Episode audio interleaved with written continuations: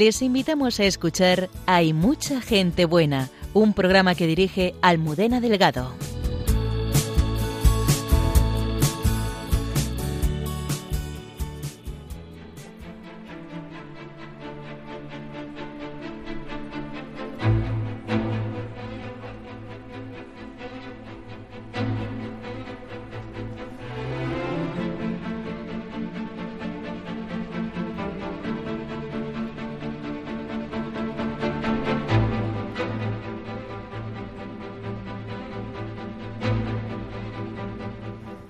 En una sociedad que opone la fe a la ciencia, son muchos los científicos que descubren las huellas de Dios en su creación cada vez que observan desde su microscopio.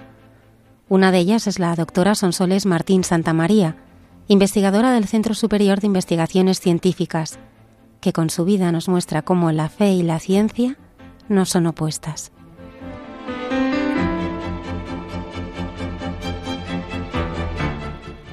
Peregrinar a pie por la tierra de Galilea y Samaria, siguiendo los pasos de Jesús, es un don del que nos hace partícipes el Padre Miguel Márquez, compartiendo sus vivencias de estos días junto a un grupo de peregrinos.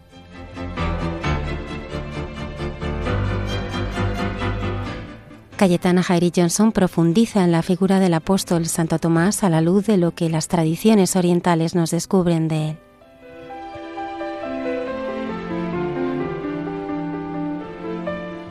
La hermana Carmen Pérez y José Manuel Palomeque reflexionan sobre cómo San Pablo es un mensajero de lo que es nuestra vida humana y de lo que en ella significa el amor de Cristo. Comenzamos.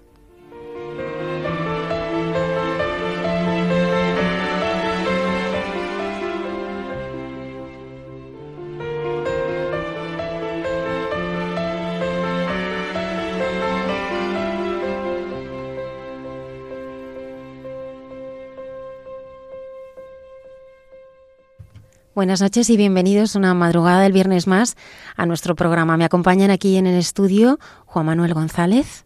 Buenas noches, Almudena. La hermana Carmen Pérez. Buenas noches, Juanma y Almudena. Y José Manuel Palomeque. buenas noches a todos. Y buenas noches, José Manuel. Oye, es que el, lo que nos anuncias ya, la entrevista, se me estaba, seguro que se me estaba notando en la cara, porque no sé si recuerdas, creo que fue la semana pasada, que José Manuel y yo tuvimos un diálogo sobre, y ahora me sale, entiende para creer y cree para entender. Y ahora lo he cambiado, porque nosotros empezábamos por cree para entender.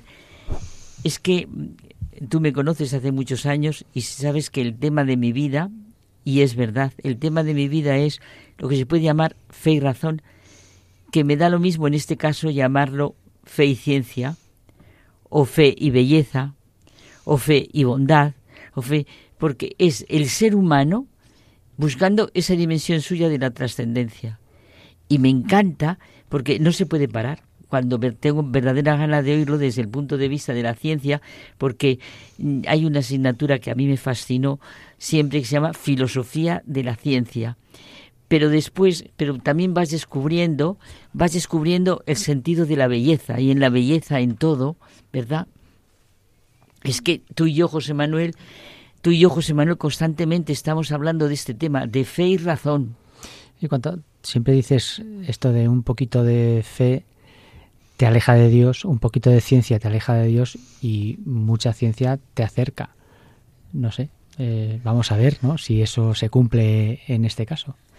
Ya saben nuestros oyentes que pueden entrar en contacto con nosotros a través de una dirección de correo electrónico. Hay mucha gente buena arroba radiomaria.es y ya sabéis que si os quedáis dormidos no pasa nada, no os sintáis culpables. Podéis escuchar el programa otra vez, bien a través de la página web en la zona de podcast o a través de la aplicación de Radio María o a través de Spotify.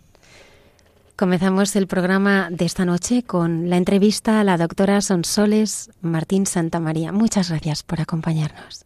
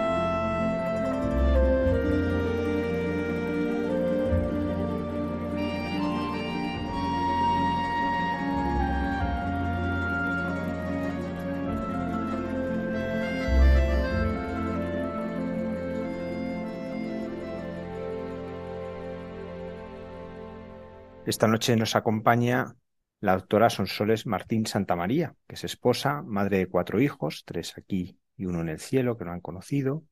Ella es farmacéutica y está dedicada a la química biológica y farmacéutica como investigadora del Centro de Investigaciones Biológicas Margarita Salas del Centro Superior de Investigaciones Científicas. Buenas noches, Sonsoles. Muy buenas noches. Sonsoles, ¿hay belleza en una proteína? Qué pregunta más interesante.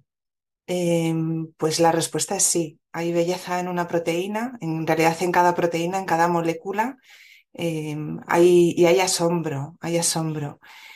Un gran asombro de, de que Dios es el mejor químico del universo. Ha creado moléculas fascinantes, maravillosas, que, por ejemplo, en la célula hacen funciones eh, increíbles y, permiten además que tengamos, que tengamos la vida tal y como la, conocemos. Y mm, estas moléculas, además, en concreto las proteínas, pero bueno, pues todas, ¿no? Si pensamos en todo lo que tenemos en una célula, ácidos nucleicos, lípidos, carbohidratos, todo está sincronizado de una forma maravillosa. Es un mecanismo extremadamente complejo y, y funciona todo con una precisión impresionante. Es desde luego mucho más complicado de lo que un hombre podrá pensar o diseñar eh, jamás. Y, es, me, resulta, bueno, pues curiosa la pregunta, porque hace unos años mi hijo, eh, nuestro hijo mayor, me, preguntó cuál era la ley de la física que más rabia me daba. Y, la verdad es que yo, me, me resultó sorprendente la pregunta, yo nunca me lo había planteado. Pero sí es verdad que me había planteado cuál era, eh, quizás por la deformación profesional, cuál era la propiedad de la propiedad química de las moléculas que más me gustaba. Y, esa propiedad es que las, es la quiralidad, es el término técnico. Es, si miramos, por ejemplo, las manos, la mano izquierda y la derecha, son imágenes eh, especulares no superponibles. Es decir, parecen iguales la mano izquierda y la derecha, sin embargo, eh, son imágenes especulares, como la imagen que, vemos reflejada en un espejo, pero no las, no las podemos superponer, no coinciden. Y si cogemos un guante de la mano derecha, no nos lo podemos poner en la mano, en la mano izquierda. Y las moléculas que tenemos en nuestro organismo, eh, las moléculas de la vida, las moléculas que, que bueno, pues que están en las plantas, en los animales, en todos los sitios, son moléculas quirales, es decir, se han hecho con un determinado sentido, o el derecho o el izquierdo, por simplificarlo, ¿no? Y no se ha hecho de, la otra forma. Y si hubieran sido de otra forma, la vida sería distinta, no es como la conocemos ahora. Es decir, hay ahí un diseño eh, extremadamente preciso de, de, todo lo que de lo que estamos hechos hechos. Entonces, realmente, mm, en mi caso, mi trabajo me permite aproximarme a eso, ver eso desde un punto además muy pequeño, atómico, molecular, y, y, realmente, pues bueno, pues eh, ves esa belleza, ¿no? Hay veces que nos sorprendemos, ¿no? Y decimos, qué bonita es esta molécula, y lo, decimos, ¿no? Porque decimos, pero es que es preciosa y nos, nos encantan las moléculas con las que trabajamos, no es que las cojamos cariño, pero es verdad que cuanto más las vamos conociendo y vamos más investigando y aprendiendo y descubriendo cosas, pues nos vamos sorprendiendo y asombrando eh, cada vez más. Em, entonces, bueno, pues sí, hay, hay mucha belleza. ¿Cómo nació en ti este amor y esta pasión por la ciencia? Pues fue un descubrimiento en realidad progresivo. Em, a mí me fascinó la química cuando la empecé a estudiar en el colegio, lo, más sencillo ¿no? que se estudia en el colegio, las, los átomos, las eh, moléculas más sencillas, las reacciones más sencillas. Y la verdad es que cada vez que, que tenía un curso más y aprendía más química, pues cada vez me gustaba más. Y, realmente fue luego al final, cuando tienes que decidir qué carrera estudiar, me tuve que decantar porque me gustaba también mucho la arquitectura y me, tuve que decantar y elegí algo de química, ¿no? Y por eso estudié al final eh, farmacia y luego pues me he dedicado siempre al, mundo de la química.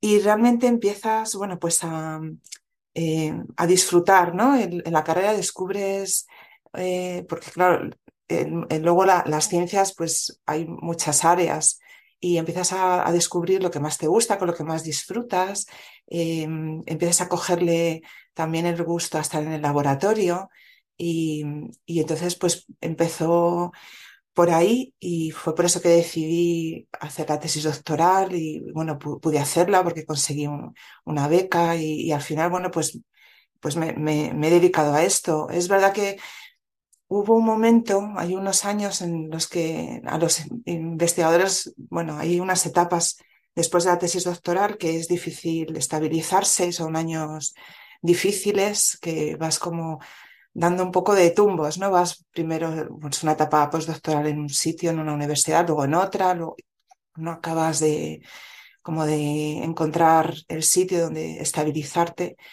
Y, bueno, por motivos laborales hubo un momento en el que consideré seriamente dejar la ciencia, pero porque no tenía trabajo. Pero, pero luego, pues gracias a Dios, me he podido seguir dedicando a esto y ganarme la vida así. Y bueno, pues realmente ha sido un regalo.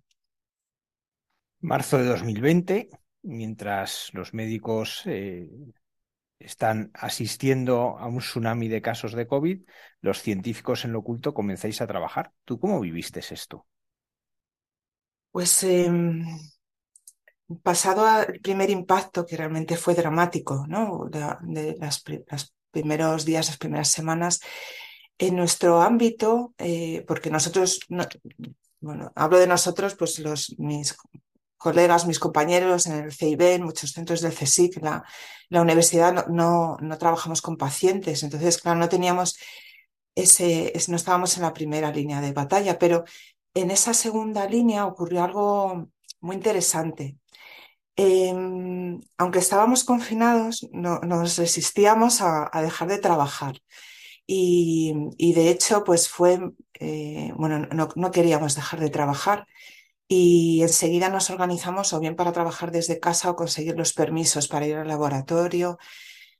Y, y además se empezaron a organizar muy rápidamente redes de científicos, tanto a nivel del CSIC, donde yo trabajo, pero también de forma internacional, porque realmente la, la ciencia, trabajamos en un ambiente muy internacional, con colaboraciones y, bueno, a, veces, bueno, pues no hay, no hay fronteras, ¿no? No hay límites en ese sentido. Y como decía, se empezaron a organizar muy rápidamente redes para trabajar en el SARS-CoV-2, en, COVID, porque urgía eh, conocer esta enfermedad lo más rápidamente posible para poder hacer eh, eh, bueno, pues descubrimientos y poder saber cómo funciona la enfermedad y poder empezar a ver cómo tratarla, eh, encontrar vacunas. Entonces, urgía, ¿no? Y yo, por ejemplo, que no, no trabajaba en este campo ni en el campo de los antivirales, pues, eh, bueno, pues me puse a disposición de, como hicimos, pues prácticamente todo, todo el mundo. Y enseguida, pues, mm, empecé a a, colaborar con un grupo que sí que son expertos en antivirales, a, poner los conocimientos que nosotros tenemos en nuestras técnicas de trabajo en colaboración con ellos y empezamos eh, allí, bueno, pues ahí a, bueno, pues a interesarnos y a, empezar a trabajar, ¿no? Ponernos manos a la obra. Y luego además también eh, ocurrió otro, otro aspecto, yo creo que importante, que fue que también nos pusimos muy a, disposición de los medios de comunicación y de, mucha gente pues, que quería saber y que quería informarse. Y, realmente creo que hizo falta, y fue eh, muy importante, que los, científicos hiciéramos un esfuerzo de transmitir de forma entendible pues, lo que estaba pasando, de transmitir también pues tranquilidad, ¿no? Y, bueno, dentro del drama que se estaba viviendo, el drama sanitario en, esos, esas semanas, esos meses, transmitir una, un mensaje de, confianza, porque yo, vi que, bueno, todos no vimos, había mucho miedo y también se empezaron a propagar muchas teorías alejadas de la, de la medicina científica y, rigurosa. Y eso, mm, bueno, pues mm, yo creo que hacía aumentar realmente el, miedo ¿no? y, la, y, la inseguridad de, la gente. Y yo creo que, que ese esfuerzo que hicimos también por, eh, bueno, pues por transmitir lo que se estaba haciendo, lo que, lo que iba a ocurrir en el futuro, lo que se esperaba ¿no? de, la evolución de la enfermedad, transmitirlo de una forma eh, entendible y transmitir ese mensaje de seguridad y de confianza. Yo creo que, que, bueno, pues fue un momento en ese sentido muy interesante para la ciencia, eh, desde luego, bueno, pues con, todo el, drama que se estaba viviendo y, sin despegarnos, desde luego, de, ese drama. Soles, ¿tú en cuántas investigaciones has participado a lo largo de tu vida y de cuál te sientes más orgullosa? Pues he trabajado en, varias líneas, en las distintas etapas de mi trayectoria. Eh, prácticamente siempre en lo, en lo, que se puede llamar diseño y, obtención de, moléculas que tuvieran una actividad farmacológica, lo que se llama diseño de fármacos. Eh, bueno, pues la palabra diseño a lo mejor nos sugiere diseñar algo, pues un vestido, ¿no? Un diseño de moda o un diseño en ese sentido más eh, estético, pero es verdad que el, diseño en todos los sentidos eh, eh, requiere pues un, una, unas ideas, ¿no? Y poner esas ideas, plasmar esas ideas en algo que luego sea tangible. Y, para eso también los científicos también hacemos diseño de, fármacos, ¿no? Diseño de enzimas. esa, esa, palabra se utiliza mucho porque realmente, bueno, esa es una parte creativa, ¿no? También la química además es yo creo que la ciencia más creativa en ese sentido, la, química crea el objeto de su estudio. Y siempre he trabajado en, prácticamente siempre lo que se llama diseño de fármacos, o sea, buscar moléculas que puedan tener una actividad farmacológica para tratar una enfermedad. Y mm, casi siempre, por lo menos lo que ha sido toda mi etapa predoctoral y postdoctoral, he estado trabajando en, fundamentalmente en antitumorales.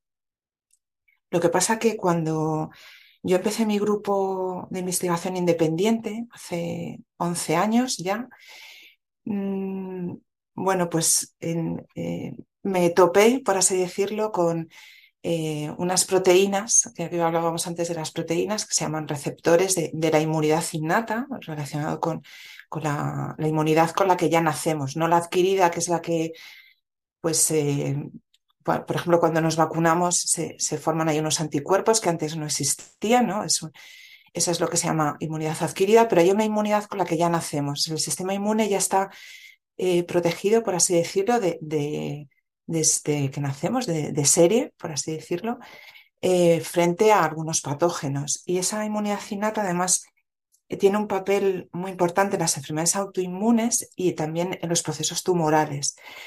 Entonces, bueno, pues desde hace 11 años me dedico más a lo que es la diseño de fármacos, entendimiento de, cómo funcionan estos receptores de la inmunidad innata.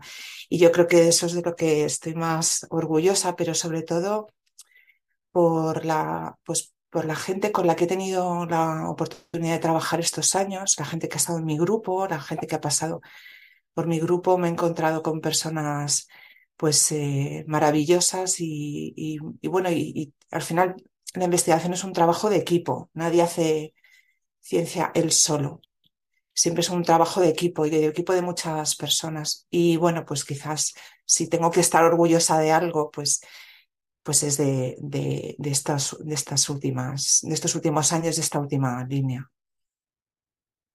Son soles, más allá de, tus vivencias concretas, de, esta pasión que transmites y este amor por, lo que haces, eh, yo me gustaría que profundizásemos en una cuestión que es la contraposición que se está haciendo muchas veces y que aparece frecuentemente entre la fe y la ciencia. En, primer lugar, ¿tú por qué crees que se hace esta contraposición? Pues en realidad esa contraposición en la vida real por lo menos eh, la que yo conozco como científica, no existe y he, conocido y conozco mm, decenas de investigadores. Sin embargo, es verdad que se, que se hace, em, pero no por nosotros. bueno, puede ser que alguien lo haga de forma intencionada, pero yo sí que me lo he encontrado, es una, por lo menos no es de forma consciente. Em, eh, a lo mejor en el ámbito filosófico, ya digo que yo en el ámbito más em, científico en el que yo me muevo, pues no lo he visto como, como tal, como vamos a tratar de esto, ¿no? Como de, por decirlo de alguna manera, de, forma seria, ¿no? Y a lo mejor en el ámbito filosófico sí que existe este debate. Pero sí es verdad que sí que se, que se transmite de forma a veces inconsciente y a veces, pero yo lo que he visto es no por parte de los científicos, sino porque se, quiere desprestigiar la fe o desprestigiar el sentimiento religioso y, se, y lo que se transmite a veces es como que la, la, religión es como una superstición y eso sí, yo sí que lo he visto, eso sí que lo he visto. Entonces, yo creo que el objetivo mm, o, lo que, de lo que se trata a lo mejor es como de disminuir la importancia o, desprestigiar eh, el, sentido, el sentimiento religioso. Em, es verdad que estamos en una sociedad cada vez más tecnificada y entonces ese mensaje cala, ¿no? de que en realidad no necesitamos la religión porque la ciencia y la técnica nos lo pueden resolver eh, todo. Em, eh, es decir, no nos hace falta Dios, podemos hacernos nuestro mundo, tenemos un problema, buscamos la solución y, se acabó. Y, yo creo que, bueno, es, algo que es, mm, no, no creo que, no, no, lo he visto yo, ¿no? Como que surja por parte de los científicos, ¿no? Esa contraposición. Pero sí es verdad que es algo que está en el ambiente, que surge eh, en muchas conversaciones, yo lo he visto incluso en, charlas, hablando de, cosas, de forma, de, otros temas a lo mejor, eh, de forma, ya digo que, de forma inconsciente, yo creo, porque al final estos mensajes calan, se meten en el saco de las supersticiones a lo que es todo la, fe, ¿no? O la, o la, religión como forma de explicar la existencia y de explicarse a uno mismo, y desde luego Dios ahí no, no, no entra. Y tú, Sonsoles, ¿cómo lo vives? ¿Cómo vives eh, no, esta contraposición, sino cómo vives tú esta unión entre la fe y la ciencia? Pues yo al revés, la ciencia me lleva, me lleva a Dios, ¿no? Me lleva a ver a Dios en cada, podríamos decir, en cada átomo, ¿no? Hablando de átomos, porque nosotros trabajamos con la, a nivel atómico y molecular con, con estas proteínas, ¿no? Las que eh, hablábamos, ¿no? Somos, nuestra aproximación es desde la química, ¿no? O sea, es desde la, de la, desde la composición química, ¿no? De estas moléculas, de estas proteínas. Y veo, pues, eh, la maravilla de, de, la obra creadora, ¿no? De, de, Dios, el grado de perfección, con, cómo está hecho todo, ¿no? O sea, mm, y veo el amor de Dios. O sea, al final lo que, a lo que me lleva es a ver el, amor de Dios en, eso. Pero eso también lo, podemos ver pues, cuando uno contempla pues un, amanecer, un, simplemente los árboles ahora que están ya prácticamente llenos de hojas, muchas flores, empezamos a ver, pues es que yo solo puedo ver el amor de Dios, ¿no? Como me pone esta flor pues eh, por el camino o, o, viendo, por ejemplo, te subes a una montaña, ves la grandiosidad de, la obra creadora de, Dios y dices, Dios mío, esta roca aquí ha estado miles de años solo para que yo venga aquí, me suba y esté contemplando esto. Pues a nivel de, mi trabajo, del trabajo que nosotros hacemos, pues eh, es lo, pues algo parecido, ¿no? Ver esa, esa grandiosidad en lo, en lo pequeño, porque nosotros ah, estamos siempre con átomos y moléculas, pues esa grandiosidad se ve, se ve ahí también. Entonces, bueno, en mi caso, yo, la ciencia lo que me hace es eh, pues descubrir más a Dios, descubrir al final su amor y, y bueno, y no me deja de sorprender además eh, cada día. Son soles, curiosamente, muchos de los que sí que viven esta contraposición de la fe con la ciencia, eh, luego, sin embargo, paradójicamente desprecian la ciencia, porque eh, generan ideas sobre aspectos como, por ejemplo, lo que es el comienzo de la vida. Eh, y así se habla de azar, o se niega el hecho de, ser persona. Bueno, pues podríamos poner muchísimos ejemplos que, que no es el momento, ¿no? Sin embargo, tú en todo esto que nos vas contando, de esto, desde esto tan pequeñito, ¿qué te enseña a ti todas estas investigaciones sobre la vida, sobre el origen de la vida, sobre quiénes somos? Pues eh, sí, sí que es verdad que, bueno, desde luego yo no he conocido a ningún científico ateo que conozca, que, bueno, pues hay, hay ateos que son científicos, igual que hay ateos que son pues abogados o zapateros o y al revés, ¿no? Hay cristianos o creyentes que, que somos científicos y otros que son pues otra profesión, ¿no? Se dedican a otra cosa, ¿no? Y, desde luego yo no he conocido ninguno que piense que estamos aquí por azar, porque desde luego la razón nos lleva eh, a, a, ver que evidentemente esto no puede ser fruto del azar, de la casualidad, es matemáticamente imposible, ¿no? Muchos lo han demostrado, eh, muchos, eh, hay estudios de, científicos físicos, matemáticos muy, muy importantes que, que, bueno, han intentado hacer como una estimación, veamos, y, es, matemáticamente, es estadísticamente imposible, ¿no? Y desde luego hay, eh, por ejemplo, eh, Einstein eh, afirmó que desde luego hay, él reconoció la existencia de una inteligencia superior que ha ordenado todo. Y, por ejemplo, cuando, hablando de química y de átomos, pues cuando se enseña en el colegio los átomos, la estructura del átomo, y se empieza a estudiar la tabla periódica de los elementos, se ve un orden maravilloso, ¿no? De, cómo cada átomo, pues hay un orden, ¿no? Uno tiene un electrón, un protón, un neutrón, el hidrógeno, pero luego el helio tiene un neutrón más, un electrón más, un protón más, y, vemos, y el hombre ha ido descubriendo, ¿no?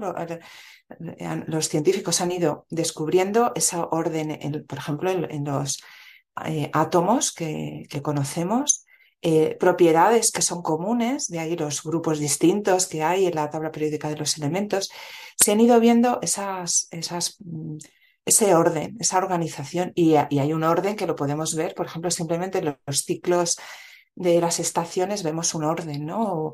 En, y bueno, ya sin hablar de, de, la rotación de la Tierra o de, bueno, eh, hay, hay, muchísimas escalas de, de, del mundo que conocemos hay un orden y eso es evidente. Y ese orden no puede ser fruto del azar. Pero es verdad que el hombre lo que intenta es, ¿no? desde, la ciencia, encontrar pues cómo se ha organizado eso, ¿no? Y es ahí donde puede darse el, el eh, y eso sí que es verdad, eso muchos científicos eh, pues no, no, no, no eh, reconocen que, que bueno, pues que hay esa inteligencia superior, ordenadora, eh, creadora, que para nosotros es Dios, ¿no?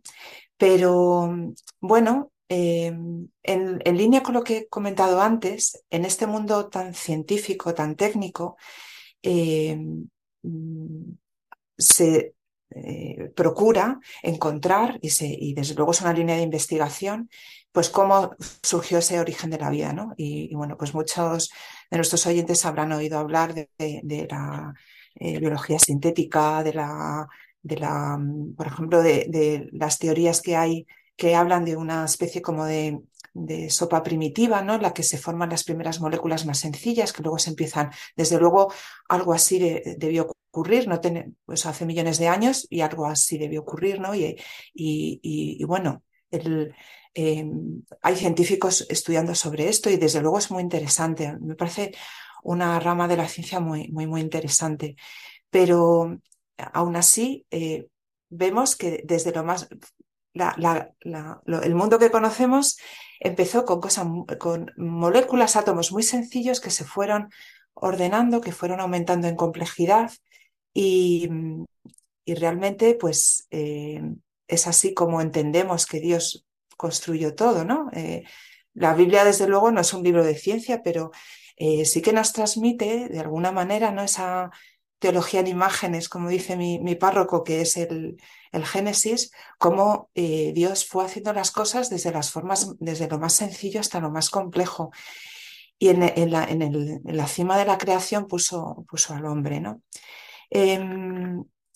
Eh, yo lo, lo, desde mi punto de vista, eh, hay un paso que desde luego la ciencia nunca podrá explicar. Si es que llegamos alguna vez a explicarlo todo, que me parece que no, que no va a ser ese momento, ¿no? Pero hay un paso que nunca podrá explicar, que es em, es indudable y es evidente que el hombre es el ser más evolucionado de la, de la naturaleza. Y a mí me cuesta mucho como científica, desde luego como creyente lo tengo muy claro, ¿no? Pero em, pensar que eso es simplemente fruto de, la evolución, ¿no? De, bueno, pues un grado más en la evolución, es un grado más en la complejidad. Llevamos ese aliento de Dios, ¿no? Inscrito en nuestro, en nuestro corazón. Em, el hombre es capaz de crear cosas nuevas, es capaz de escribir una poesía, un poema, de componer una música, pintar un cuadro. Hay una llamada que tenemos inscrita ahí a la belleza, a, algo que nos trasciende, que, eso no lo, no lo, tiene ningún animal, ¿no? Por, por, muy inteligente que hay animales muy inteligentes, ¿no? Dentro. Em, y, pero hay un salto ahí que los animales siempre hacen lo mismo. Eh, el hombre siempre buscamos hacer algo distinto, innovar. Y yo creo que, que esa diferenciación no puede deberse a, un grado más en la evolución. Me parece, desde luego, que mm, no, no vamos a encontrar nunca una explicación científica a ese salto, ¿no? Yo creo que ahí está Dios, ¿no? Ahí es cuando nos, bueno, pues nos, nos da el alma, ¿no? Ese, ese, ¿no? ese embrión que se forma que ya lleva su, su código genético totalmente único e, e, irrepetible, ¿no? como somos cada uno de, nosotros. Si miramos a los animales, pues es verdad que hay eh, ¿no? pues los animales que están más próximos a nosotros, a lo mejor pues una mascota, un perro, o mi hija, por ejemplo, pequeña que monta caballo, pues mm, hay, el caballo tal le gusta más porque es más tranquilo, el otro caballo tiene más bueno, hay, hay, hay diferencias, pero claro, hay un salto cuando pasas al ser humano, que es un salto infinito para mí, yo así como lo veo, y ese salto infinito es pues ese aliento de Dios, ¿no? En su obra creadora cuando se para, ¿no? A, a, crear al hombre. Dios se para, para la creación para, para crearnos. Y, y entonces yo creo que que bueno, las cuestiones de, origen de la vida, por supuesto, es un, como he dicho, es una rama de la ciencia muy interesante. Está proporcionando además muchísimas herramientas que luego la ciencia luego todo fluye y, esas herramientas luego son muy útiles para muchas cosas. Entre ellas, pues por, por ejemplo, para encontrar fármacos, ¿no? Para, pero indudablemente para mí, lo tengo muy claro, eh, hay un salto ahí que, que es, donde está Dios. Y eso la ciencia nunca podrá explicarlo exclusivamente con, con la ciencia. Son soles. Hay otro aspecto que no es una contraposición, pero sí como que son dos cosas separadas. ¿no? Por un lado está la fe, por otro está la ciencia y no como contraposición, como hacen algunos, ¿no? en que la fe se queda en superstición, sino mi fe no tiene nada que ver con la vida. Sería el modo de entenderlo y traducirlo. ¿A ti cómo la fe te ilumina la vida? Por ejemplo, porque tú vives en el mundo de lo invisible, porque tú nos estás hablando de cosas que no vemos con, con, los ojos. Necesitamos instrumentos que nos lo permitan ver. Eh, ¿A ti cómo el observar lo pequeño, eh, esta fe te ayuda a vivir lo grande de cada día? Mm, sí, es verdad que no lo vemos con nuestros ojos, ¿no? Humanos, pero tenemos otras técnicas para, para verlo. Entonces, em, claro, es que yo siempre me he considerado una privilegiada en este sentido, porque estoy en un, en un sitio, en un, tengo una perspectiva que es verdad que la mayoría de la gente no la, no la tiene. Y, y, y, a lo que me ayuda es, pues, a, a ver realmente lo complejos que somos, lo bien hechos que estamos, pero también lo pequeños que somos. Y, realmente, porque también mirando a, lo pequeño, dices, eh, madre mía, si solamente en una célula ocurre esto, si luego las células se organizan en tejidos, en órganos y funcionamos, ¿no? Pues realmente somos, al final, dices, esto es un milagro, ¿no? Que funcione. Pero es verdad que al final dices, es que, que, que, qué pequeños somos, ¿no? Que somos pequeños, pero con qué mimo estamos hechos, con qué, con qué amor, cómo de, cada uno de nosotros, cómo hemos sido pensados. Y, o sea, realmente, pues, a lo que me lleva es a, pues, yo es que veo el amor de Dios en todo, entonces también lo veo en ese, en ese, en ese aspecto y, me, y, bueno, en esa pequeñez, ¿no? Porque dices, qué pequeños somos, qué poco es, ¿no? Que, que, que es el hombre para que te acuerdes de él, ¿no? Como dice el Salmo, ¿no? Que al final dices, en, eh, cómo nos quiere Dios, ¿no? Cómo nos ama, con, qué mimo, ¿no? Nos, nos ha hecho. No sé, eso, yo, bueno, con esa sencillez, no lo digo, no, no, no, no más. Son Soles, por el programa pasado personas eh, de las profesiones más variopintas, ¿no? Y que nos han contado cómo evangelizan, desde el taxista, el cómo lo ha hecho, a cómo le hace un sobrecargo aéreo. ¿Cómo se evangeliza en un ambiente científico? Pues es eh, complicado y fácil a la vez, porque al final, pues tú eres tú y vas con tu vida por delante siempre, ¿no? Y ya está, pues mira, esta soy yo y, y bueno, yo, pues hay signos externos, ¿no? También yo llevo siempre una cruz y en mi despacho hay una cruz y pongo el Belén cuando llega la Navidad y felicito la Pascua y bueno, pero es verdad que mm, a veces mm, pues puede ser complejo porque em, eh, yo, por ejemplo, trabajo siempre con gente que tiene la misma, el mismo rango de edad. Yo envejezco, pero la gente de mi grupo, pues porque son investigadores que están o bien haciendo su tesis doctoral o sus etapas postdoctorales, entonces tienen un rango de, edad de veintitantos, treinta y tantos. Eh, luego tengo otros compañeros que, bueno, pues más de mi edad, lo que nosotros decimos nuestros pares, ¿no? Por así decirlo, o sea, pues otros eh, investigadores senior de, el centro donde yo trabajo o de otras instituciones que, que colaboramos y, somos pues de la misma, bueno, de, edades parecidas o gente que es más mayor, pero ya tienes una relación a lo largo de, los años y con ellos, pues, eh, por ejemplo, eh, sí que es verdad que eh, pues eh, salen muchas veces ¿no? Eh, estos temas o, y, bueno, pues yo lo hablo con mucha naturalidad, incluso a veces me preguntan, ¿no? A veces cuando salen, hay temas en la prensa de la iglesia, ¿no? Pues me preguntan, ¿no? Y, yo les respondo siempre pues con muy abiertamente, con, mucha naturalidad y, y, bueno, y, les hablo de, de, lo que, desde luego, lo, lo, que es para mí Dios, ¿no? Y para lo que es para mí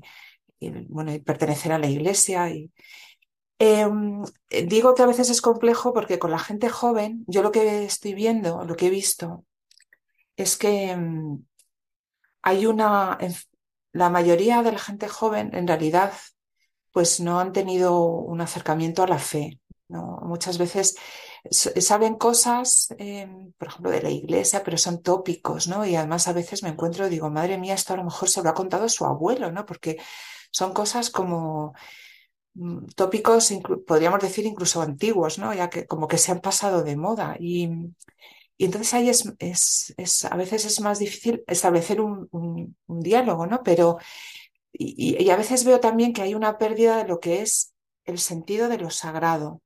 Eh, a veces me he encontrado, pues, que hemos, en conversaciones, ¿no? Que, pues que realmente casi están en la misma categoría ser creyente que ser hincha de Real Madrid, ¿no? Por decir un, equipo de fútbol.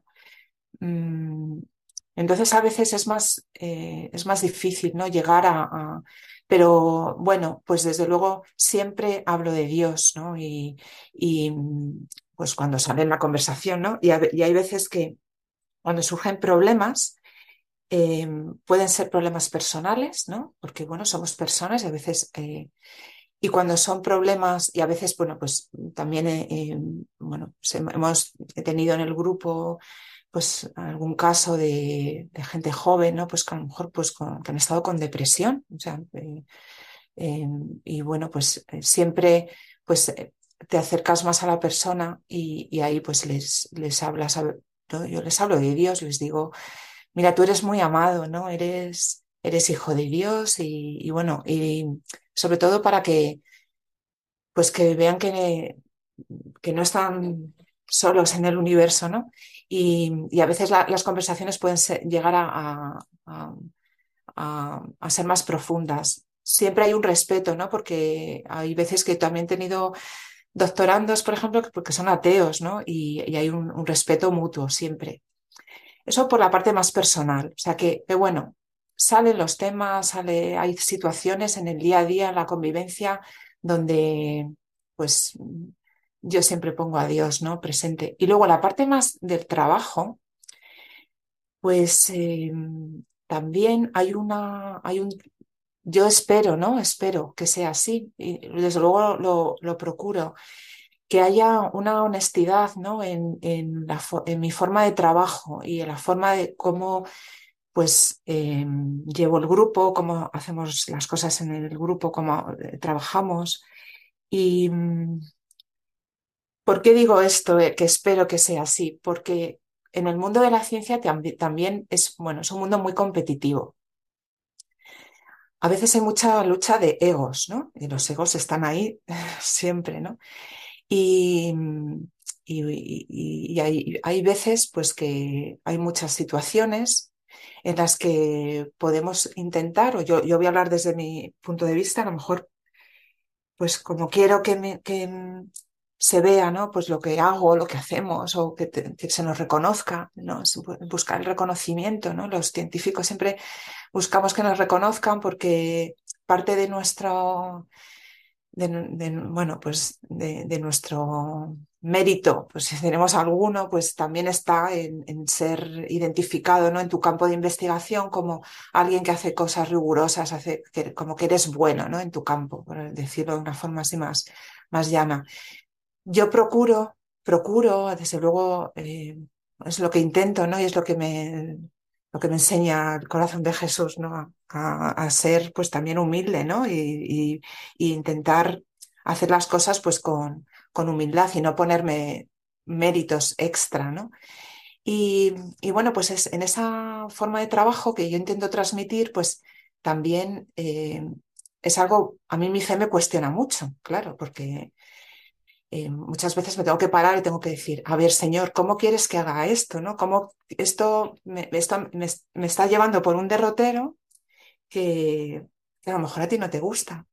Y, ese plantearme las cosas eh, de esa manera, yo mm, eh, espero y creo y confío que también sea una forma de, de, transmitir como una forma de hacer las cosas, ¿no? Y que esa forma de hacer las cosas es como a mí me pide mi fe. Y, y, bueno, pues es una, no sé si es una forma de evangelizar, desde luego es, por lo menos es una forma de intentar ser coherente, ¿no? De tratar de ser coherente con lo que yo vivo, ¿no? Eh, interiormente. Entonces, bueno, pues, pues como, no sé, al final es un poco un, una mezcla de, muchas cosas, ¿no? Porque hay una parte más como profesional, más técnica, por así decirlo, pero siempre hay una parte personal con la gente con la que trabajas. Y luego, pues a veces sí que hay un diálogo de, verdad eh, auténtico en el que la otra persona busca, ¿no? O te pregunta o quiere saber tu opinión. Oye, tú como creyente, ¿qué opinas de esto? O esto que ha salido, ¿tú qué opinas, no?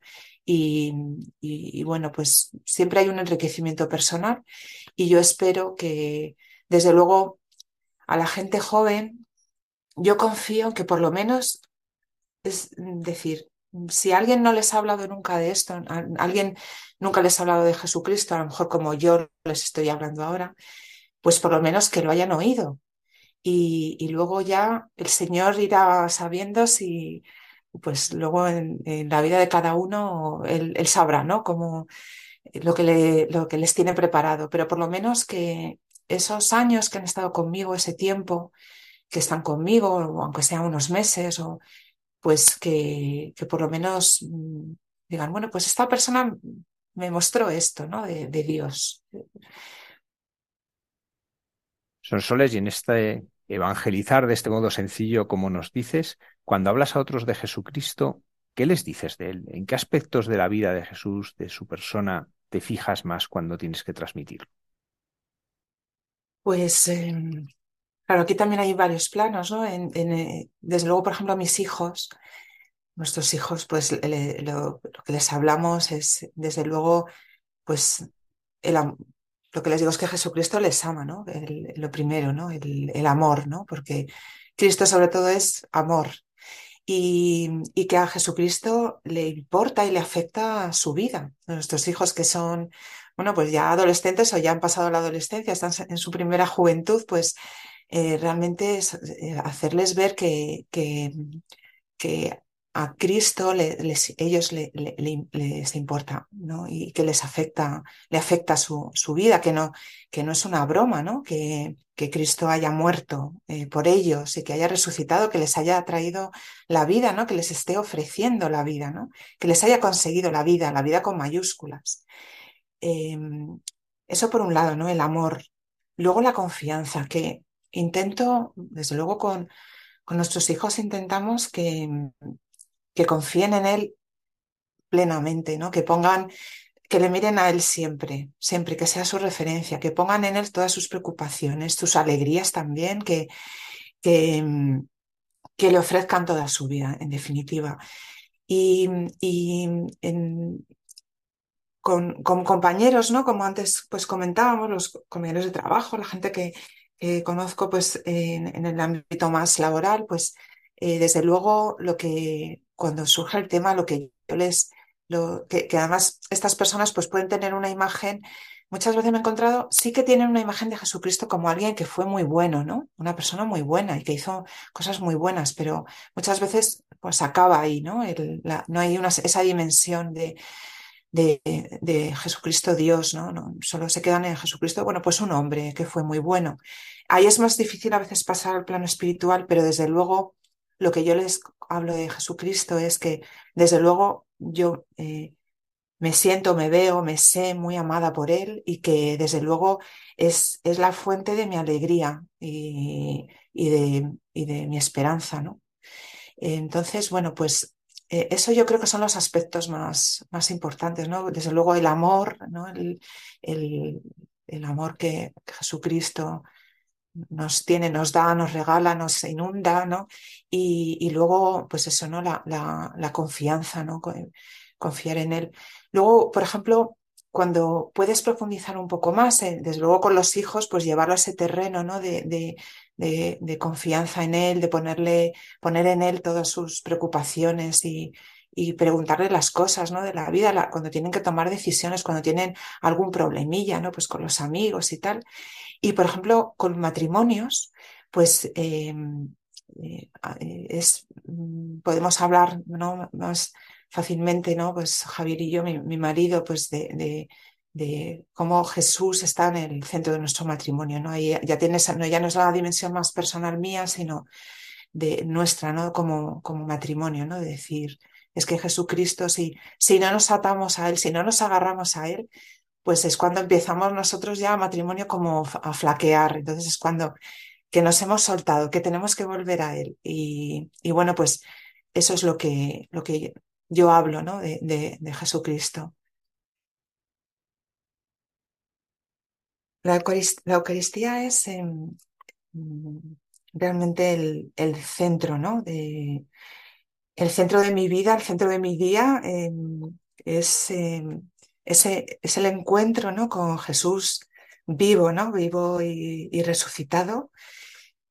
Es, eh, la, la, misa es, eh, pues es Cristo dándose de nuevo por nosotros, ¿no? no de una forma cruenta, ¿no? pero porque eso ya lo hizo, ¿no? pero es, es, es ese momento ¿no? de, su sacrificio por nosotros, por, por nuestra salvación, es ese, ese bueno, es, es, el corazón ¿no? de Cristo, ese amor ¿no? Eh, vivo, eh, real, su corazón palpitante, ¿no? Es que me está amando en, en este momento. Y, y, bueno, y luego es, eh, yo, yo la, misa, es raro el día que, no puedo ir a misa, es, puede ser porque sea un viaje, ¿no? Materialmente imposible, pero yo estoy, yo espero el momento de la misa. Para mí el momento de la misa es, como, es lo mejor del día, ¿no? Es, y además es que es eh, como una planta que no, le, no la riegas, pues es como que voy a, que me rieguen, ¿no? Es, es, porque realmente es, el, es, es mi motor, ¿no? Ese encuentro con, con Cristo es, eh, es el motor de, de mi vida, ¿no? Es lo que me da la, alegría, es lo que me da, y es lo que luego yo, pues sí, no puedo dar lo que no tengo, entonces es lo que luego yo procuro, intento, ¿no? Dar luego en el resto del día, ¿no? Es como llevar la, Eucaristía a los demás, ¿no? Es una forma así un poco simplona, ¿no? Pero, pero es así. Em, ese es el ideal, ¿no? También me gustaría vivirlo así todos los minutos del día, ¿no? Eh, desde luego es lo que intento vivir y es lo que también Cristo me ayuda a vivirlo así, me enseña a vivirlo así en la, en la misa, ¿no? En, entonces, bueno, pues es que voy a la fuente, voy, a ver, enséñame hoy cómo tengo que vivir esto, te entrego esto, ¿no? Es poner también en el altar de la misa y con, con el sacrificio de, de Cristo, pues ponerme yo, poner a mis hijos, poner a nuestro matrimonio, poner las preocupaciones, ¿no? Las, las penas, ¿no? Los dolores de, de otros porque, bueno, pues llevas también ahí, ¿no? Los, las penas, las alegrías también, ¿no? Darle gracias por, pues, por tanto como me quiere, como nos quiere, como nos cuida. Eh, entonces, bueno, es ese, la Eucaristía es eso para mí, ¿no? Mm, también hablando de la Eucaristía, pues la, adoración también eucarística es, es muy importante y, yo procuro que como mínimo, mínimo, mínimo, una vez a la semana, pues tener ese momento más intenso y más largo, ¿no? De, adoración, ¿no? En, el Santísimo. Tenemos la suerte, o yo por lo menos tengo la suerte de, tener, eh, bueno, pues muchas iglesias abiertas, ¿no? Que tienen o bien adoración perpetua o permanente y poder encontrarme así con él, con el Señor. Desde luego, eh, tenemos, bueno, es fácil encontrar una iglesia, ¿no? Para ir al sagrario, ¿no? Entonces, pues eso es para mí la Eucaristía, pues, no sé, todo. Y para ti la, la vida de adoración, porque vamos, yo, yo te imagino poniendo el ojo en el microscopio y que espontáneamente te sale una oración, pero ¿cómo es tu vida de oración habitualmente? ¿Cómo la vives en medio de un mundo pues, en el que no hace falta que nos digas, estás muy ocupada, porque con tus hijos, con todo tu trabajo, estás muy ocupada? ¿Cómo sacas ese tiempo para oración y cómo la vives? Pues em, es como la prolongación de la misa, ¿no? Intento además que sea antes o después de la misa, sacar tiempo. Pero además es que el tiempo, es verdad que estoy muy ocupada, ¿no? Pero es verdad que, no sé, es que estamos todos muy ocupados, vamos siempre corriendo, ¿no? A, todo y siempre. Pero eh, el Señor también se las va, Él se las apaña, porque hay veces que digo, Dios mío, ¿cómo tengo hoy el día? Eh, arréglamelo tú, porque hay veces que em, digo, a ver cómo saco pues un rato largo, ¿no? Porque también pues necesito también ese, porque la oración es ese tiempo con el amigo, ¿no? Con el amado, con el, con la persona además que te está esperando, ¿no? Porque es que él te espera, ¿no? Espera ese momento dedicado, ¿no? En exclusiva a él, porque es verdad que, que oración, pues eh, sí, es verdad que también me sale la oración cuando estoy trabajando y, y, bueno, está siempre, ¿no? Está em, de fondo, el, Señor, ¿no? Siempre hay, em, hay un diálogo, ¿no? Y como interior, eh, casi como permanente, ¿no? A lo largo del día. Em, si no, el Señor, bueno, yo, yo creo que, que también el Señor nos busca, ¿no? Entonces nos lo pone siempre muy fácil. Pero es verdad que lo que es el tiempo de oración, pues hay veces que, o sea, yo lo busco, lo, me lo reservo en el día, tengo, no sé si es una ventaja o un inconveniente, pero casi ningún día es igual a otro, porque las reuniones, las cosas están organizadas de forma distinta o tengo que ir a un sitio, tengo un viaje, pero, pero ese tiempo sale ese tiempo sale porque a veces el, tiempo, yo procuro que sea en la iglesia, en una capilla, ¿no? que haya un sagrario. Pero si no, pues eh, ese tiempo sale, puede ser un tiempo, lo que aprovechas un, bueno, a veces incluso en un aeropuerto, ¿no? Pero sí, ese tiempo sale. Y además, eh, em, cuanto más, cuando más ocupada estoy, cuando se me agolpan las cosas y pasan los días y, tengo muchísimas cosas, es cuando más realmente necesito la, oración y incluso a veces, eh, bueno, pues me, me, obligo, ¿no? Y bueno, pues me lo saco de otras cosas, el tiempo, de dormir o lo que sea, porque es, totalmente egoísta, es porque lo necesito, o sea, es una necesidad y, y, ese tiempo, bueno, pues, eh, pues va saliendo, ¿no? A veces lo descuido, porque a veces, bueno, pues descuido la oración, ¿no? Eh, la vida nos come, pero al final, pues cuando descuidas la oración, empiezas por dentro, yo empiezo a ver que, que yo no, que no, no estoy bien, ¿no? Porque empiezas a, bueno, pues a tener esos pecadillos, entonces, pues es como una, es como una, una alarma, ¿no? una alarma que tienes ahí y es como una alerta y dices, no, no, a ver, tengo, tengo que pararme, tengo que confesarme, tengo que volver a retomar esa oración más constante. Entonces, bueno, ya digo que el Señor se las apaña para, para tenernos, ¿no? He tenido que luchar con una pandemia, de la que hemos hablado antes, pero ahora vivimos en otra pandemia que es la de las rupturas matrimoniales, con todo lo que eso significa en la vida familiar. ¿Tú cómo vives en tu matrimonio y tu familia para permanecer unidos y seguir dando fruto? Pues es verdad que es una pandemia y que es algo terrible. La gente enseguida tira la toalla, ¿no? Ante la mínima dificultad, tira, tira la toalla. Y nosotros en nuestro matrimonio, pues es verdad que hemos, siempre hay dificultades. Hemos tenido dificultades a veces, bueno, pues, eh, ¿no? Pues problemas eh, difíciles, ¿no? Y, y circunstancias difíciles porque, bueno, pues eh, la vida no es rosa, ¿no? Y hay enfermedades y hay dificultades y... Pero siempre lo que nos ha salvado, y eso lo hemos tenido muy claro, ha sido nuestra fe, nuestra fe y estar ahí, permanecer, ¿no? Y al final tirar el uno del otro. Pues cuando uno ha estado ahí fallando, pues el otro ha permanecido por él y al revés, ¿no? Y, y lo que hemos tenido muy claro y es que si no poníamos a Dios en el medio, no, no podía ser. Nosotros por nuestras fuerzas no, no podemos al final, porque es algo que te, que, bueno, pues, eh, pero nada en la vida. O sea, realmente si no pones a Dios en el medio, no puedes vivirlo con alegría y con ilusión.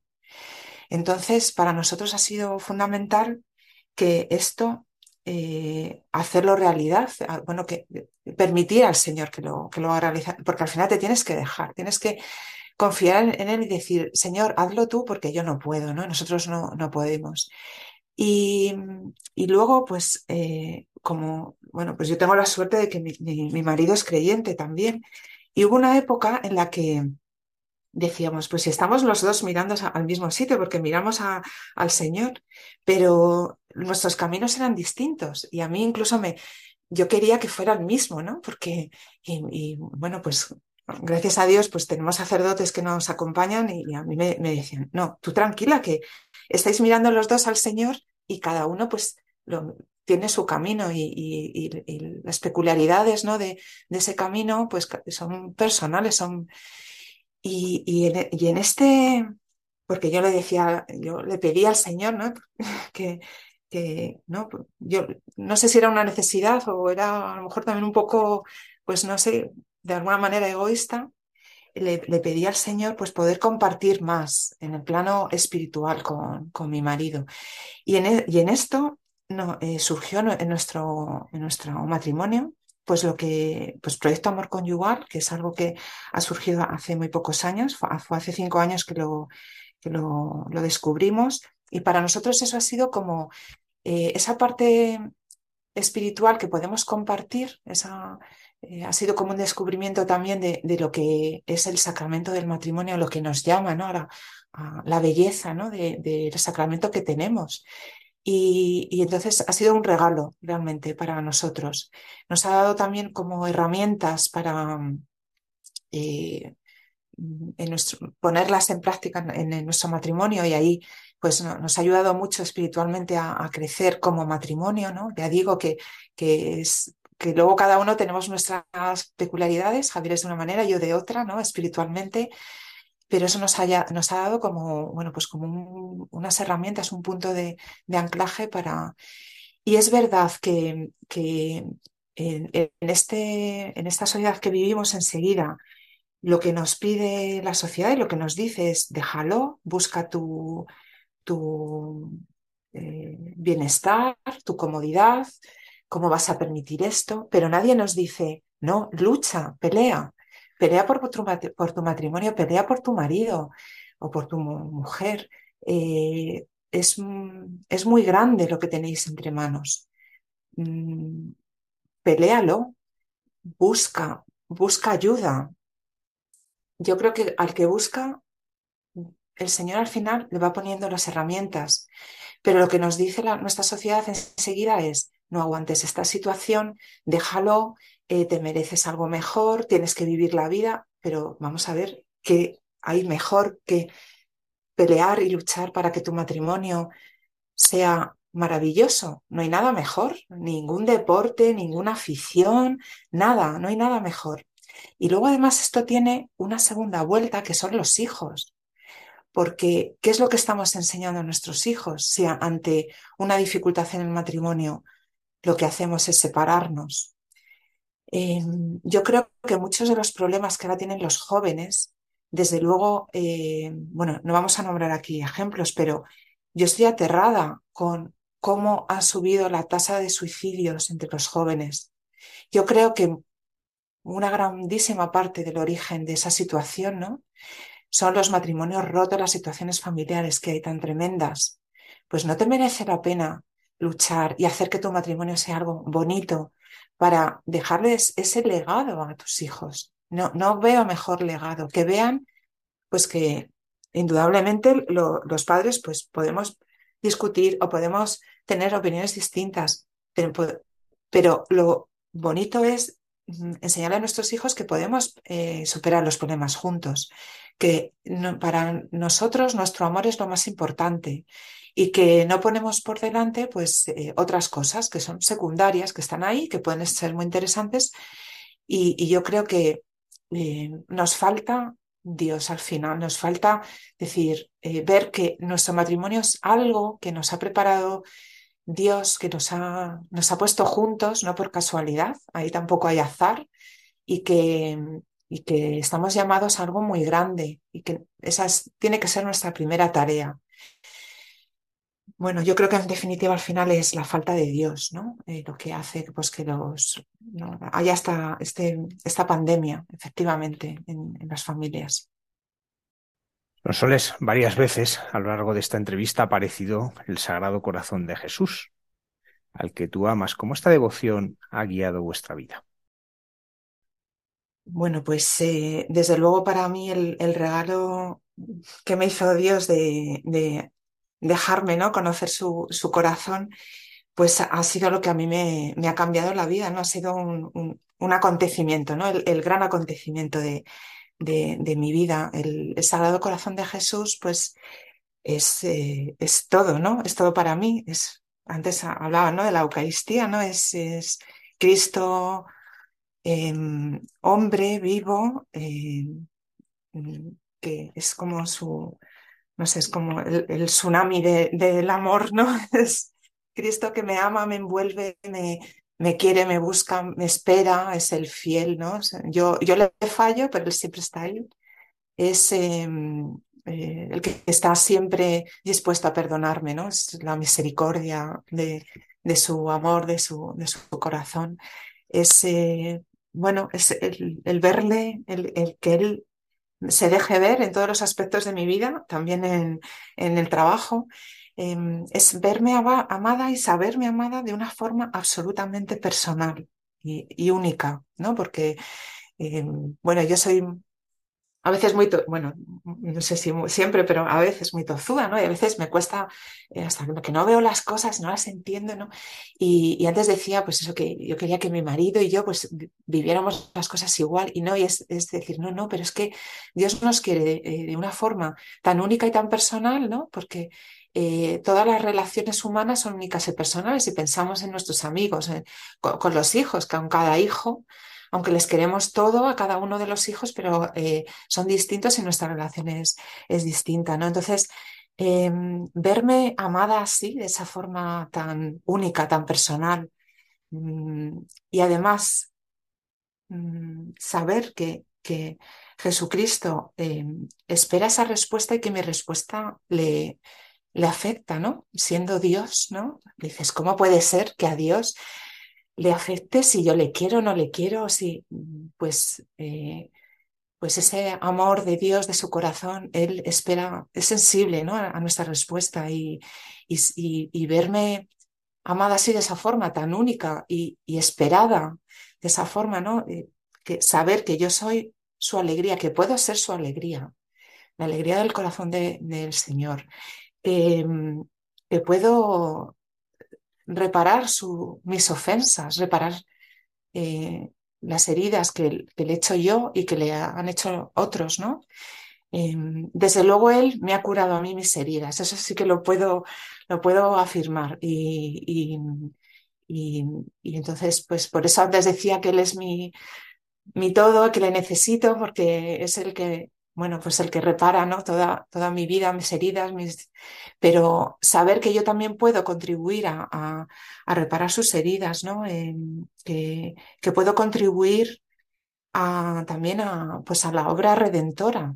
Es increíble, ¿no? O sea, es como, Señor, ¿cómo puede ser que tú me llames a esto, ¿no? Si, si no soy nada, si soy torpe, soy... Tengo miles, millones de miserias, ¿no? Entonces, realmente este amor único, ¿no? Es, ese es el, el, amor del corazón del Señor y es también, pues, mi descanso, ¿no? Mi refugio, es, eh, es el encontrar siempre en Él ese abrazo constante, el poder llevar ahí a los míos, ¿no? Es como ese rincón, ¿no? Donde decirle, bueno, pues te traigo aquí a todas estas personas, ¿no? Y, y, bueno, pues eh, es algo, pues, mm, es lo más grande, ¿no? De, mi vida. También es verdad que en, este camino, pues, eh, el Señor me ha regalado, yo pertenezco a un movimiento apostólico que se llama Getsemaní, eh, que gira alrededor de la espiritualidad del, corazón de Jesús y, es una grandísima ayuda, ¿no? Para mí, para poder vivir esto, ¿no? En, en mi día a día. Entonces, bueno, pues, pues sí, es, es eso es el, el corazón de Jesús. Ojalá todo el mundo le, conociera. Son soles, para terminar, ¿y tu relación con la Virgen María? Pues la, la Virgen es sobre todo madre, ¿no? Es mi madre. Y como ocurre con las madres, porque yo soy hija, lo hago con mi madre y mis hijos lo hacen conmigo, a veces a las madres solo recurrimos cuando tenemos problemas, ¿no? Y cuando necesitamos consuelo y desde luego es mi, siempre ha sido pues como mi paño de lágrimas, como a la que le cuento mis, mis problemas, mis penas, les llevo, le llevo mucho a mis hijos, mucho, muchísimo, porque claro, no llegas, ¿no? No llegas a todo, llegas mínimamente a, alguna cosa. Entonces, la, le llevo continuamente a, a mis hijos, ¿no? Y, y, siempre ha sido así, desde pequeña le llevaba mis penas, las penas que yo tenía, según las edades, a veces me río, ¿no? Porque, eh, bueno, pues hay que ver, madre, las cosas que yo te, llevabas, ¿no? Y te contaba. Pero bueno, cada uno le llevamos en, nuestra edad, pues lo que nos preocupa.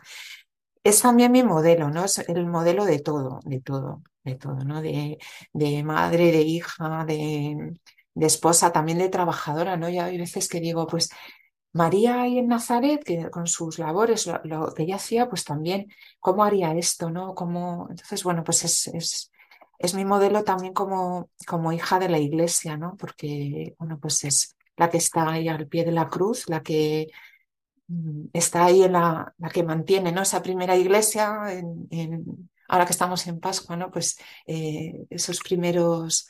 Eh, momentos ¿no? de, la iglesia, es la que están todos alrededor de, María, ella es la que aglutina.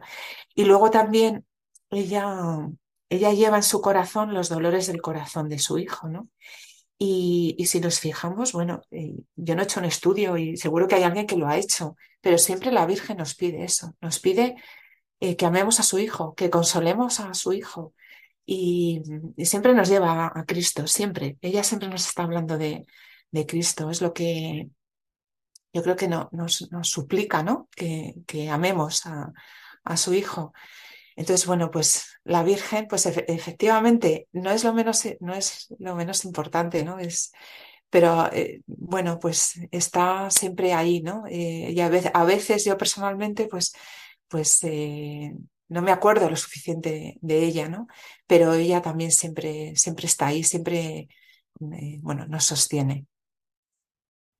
Soles Martín Santa María, muchísimas gracias por habernos acompañado en esta noche, por compartir pues, estas vivencias y también muchas gracias por tu labor científica que nos ayuda a que nuestra vida sea mejor. Bueno, pues muchas gracias. Espero que, les haya resultado interesante a los oyentes y, bueno, ojalá les acerque un poquito más al Señor.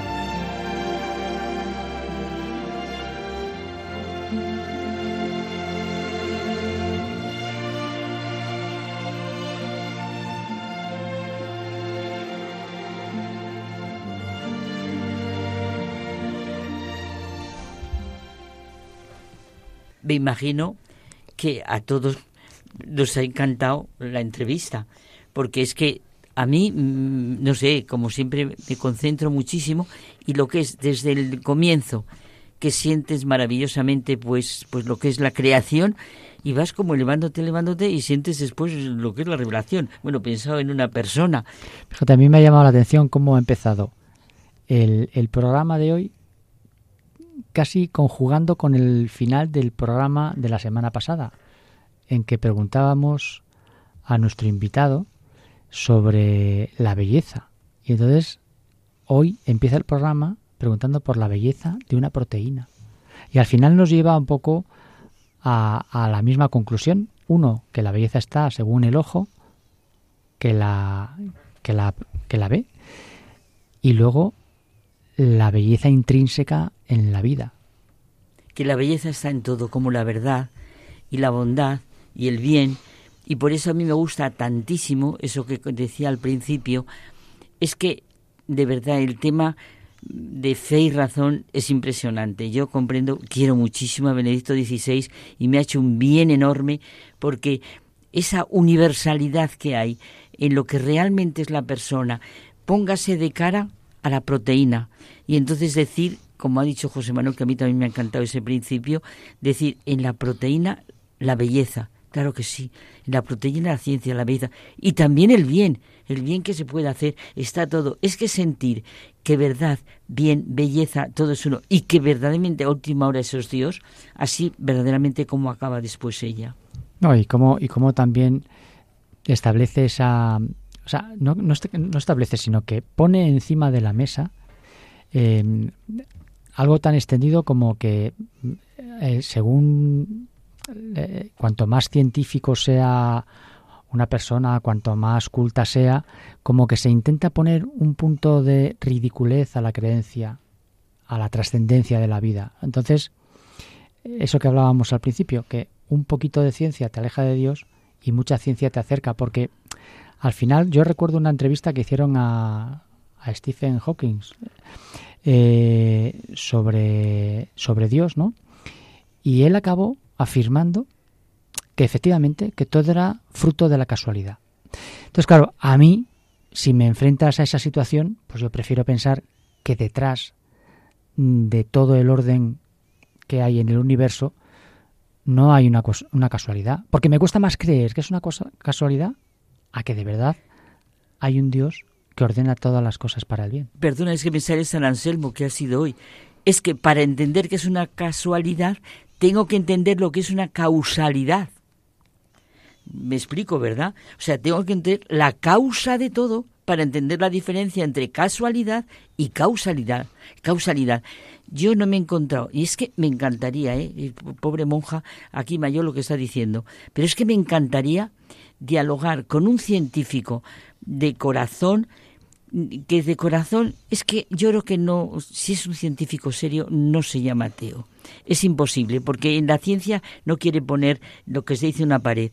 Pero bueno, no me quiero ir para allá. Quiero quedarme en Sonsoles.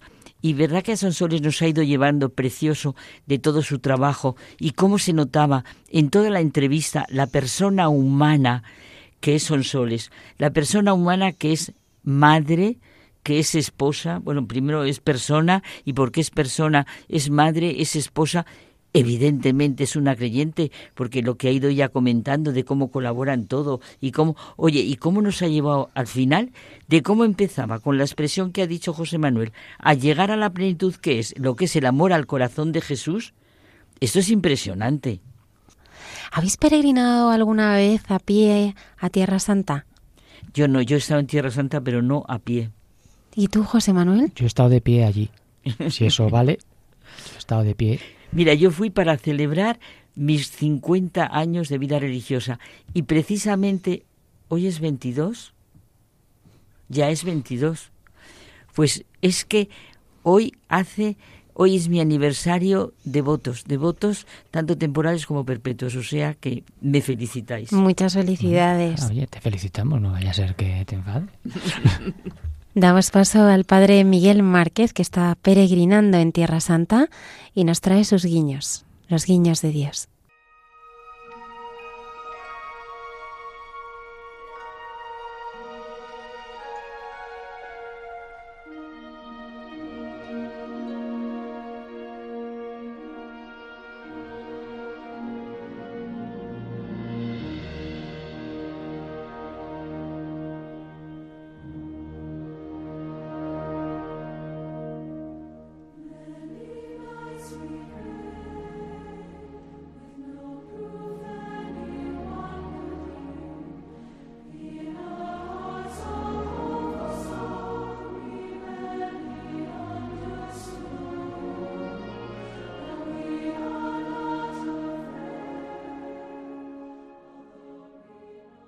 Buenas noches, eh, amigos, hermanos y hermanas. Quiero poder transmitiros la calma y la paz que se experimenta en este lugar. Quiero haceros llegar como si fuera una transfusión al alma un poco de, de la gracia de este sitio en el que estoy, con el sonido del agua y, y el canto de un, de un pájaro en un arbusto enfrente al que le dejamos que acompase estas palabras con su canto. Estoy en el lago de Tiberíades y en este momento de la peregrinación en el que termina nuestro camino por la Galilea, hemos estado viendo amanecer, viendo anochecer junto al lago y el lago que con las olas trae esa paz interior que, que siempre produce cuando uno se serena y se, y se queda en silencio, dejando que, que las olas sean las que, las que traen de nuevo como una gracia de, de comienzo a la propia vida. Y estamos en este lugar tan significativo llenos de, de esta alegría interior de estar en un sitio donde sabemos que es el sitio, que es el lugar, porque el lago indudablemente es donde Jesús se encontró con los discípulos, donde todo comenzó. Y nos está resonando constantemente la humilía del Papa en la vigilia pascual, que se nos quedó a todos los peregrinos que veníamos a, Tierra Santa, se nos quedó grabada profundamente porque repetía una y otra vez, volved a Galilea, id a Galilea. Eh, y terminaba la, la homilía diciendo recuerda y camina. Bueno, nos parecía como una invitación a todos nosotros que teníamos la suerte de comenzar este camino en Tierra Santa y comenzarlo por Galilea, por el Monte Carmelo, y comenzarlo aquí, en el norte de Israel, en el norte de Palestina. Quiero, quiero deciros que en este lugar hay como un fuego sereno que por dentro trae a la vez una brisa de paz. Y hemos recordado intensamente intensamente esta invitación a recuperar los lugares donde nos alcanzó una gracia de comienzo, donde nos tocó el amor, donde todo empezó. Aquí se encontró Jesús con, con Pedro al borde del lago y es como el recuerdo más, más intenso. Lo hemos recordado celebrando la Eucaristía en la piedra en la Mensa Christi, esa piedra que recuerda desde, desde tan antiguo el lugar donde Jesús se desaparece después de resucitado y prepara un pescado y dialoga con ellos. Ellos están totalmente sobrecogidos, han vuelto a Galilea y han vuelto a hacer lo que sabían hacer, que era pescar. Están pescando y están esperando porque todo ha terminado en desconcierto y ha terminado eh, de aquella manera, como con la sensación de un fracaso que se va a abrir a un comienzo que nunca habían imaginado. El encuentro de Pedro con Jesús me parece uno de los encuentros más, más impresionantes de, de todo el Nuevo Testamento.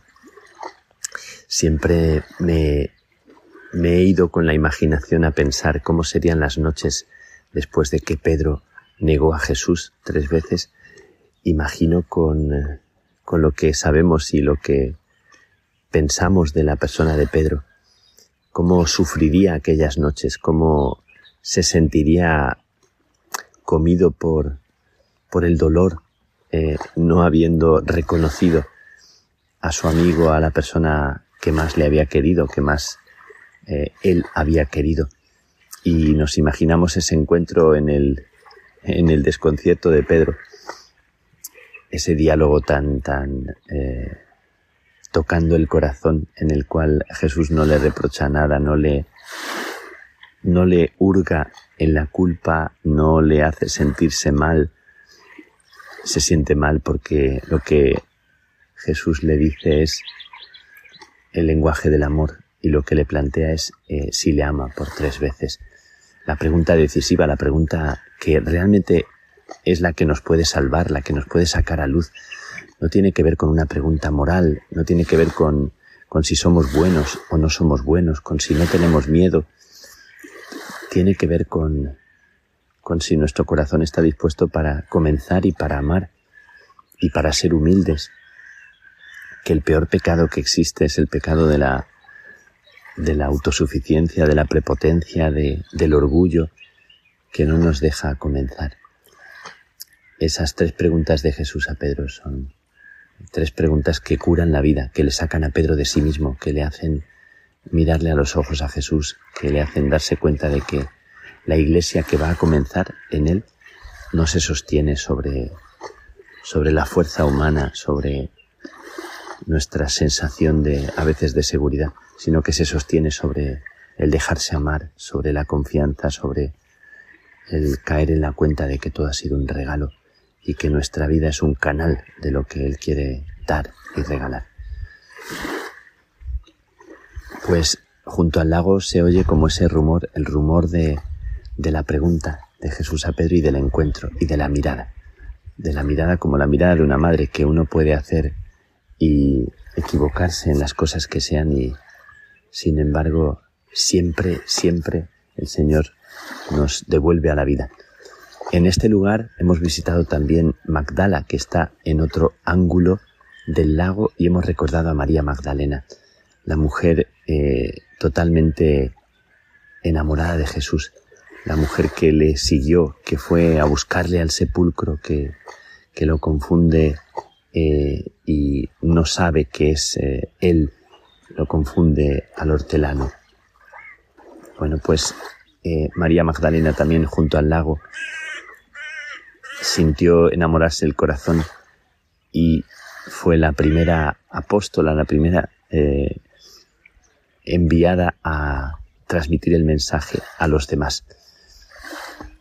En estos días también aquí con, con las mujeres hemos recordado esa actitud tan bonita de madrugar y de despertarse en la mañana. Y aquí junto al lago se oye con mucha fuerza el sígueme, el sígueme de Jesús a los, a los apóstoles, a los discípulos. Y suena con mucha fuerza para mí, para cada uno de nosotros. Sígueme. Se oyen a lo lejos los, los hombres que van en las barcas. Se oyen junto a la orilla del lago. Y, y las olas. Quiero darle gracias a Dios por, por este momento, por, por este amanecer que ahora también enviaré, este regalo del dejarnos hacer, del dejarnos comenzar, resonando con fuerza las, las palabras de, del Papa en aquella homilía.